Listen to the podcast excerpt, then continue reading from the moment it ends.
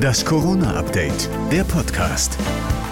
Hallo zusammen, heute ist Dienstag, der 11. Januar und hier gibt es die neue Ausgabe des Corona-Updates, der Podcast. Der Nachrichtenstand ist 12 Uhr. Ich bin Thorsten Ortmann und grüße euch. Happy New Year for everybody at Soto Grande Tennis Academy. Dieser Weihnachtsgruß könnte Tennisstar Novak Djokovic vielleicht doch noch zum Verhängnis werden.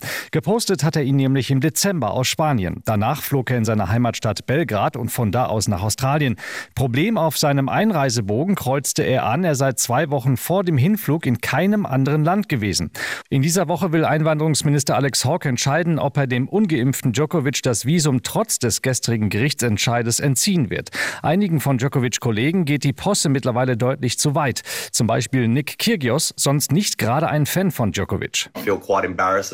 Für mich als australischen Sportler ist das sehr peinlich, was dieser Mann für uns und den Sport getan hat. Ich finde es nicht richtig, wie wir damit umgehen.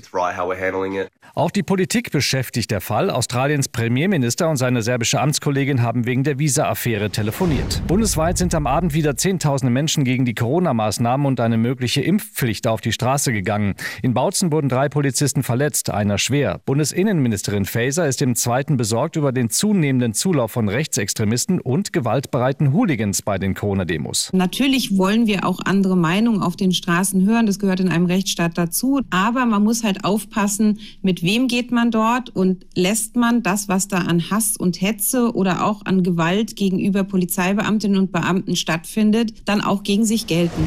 Auf Sylt gibt es quasi einen Lockdown in der Gastronomie. Über 20 Betriebe haben wegen eines massiven Corona-Ausbruchs auf der Insel dicht gemacht. Die Inzidenz auf der Insel liegt bei rund 1700. Grund könnte eine Weihnachtsparty in Kampen gewesen sein. Die Polizei ermittelt derzeit, ob einige der Feiernden dort gefälschte Impfpässe vorgelegt haben. Nach der Party an Heiligabend wurden laut der Welt von rund 100 Besuchern 23 positiv getestet. Seitdem gibt es auf Sylt zahlreiche Ausbrüche.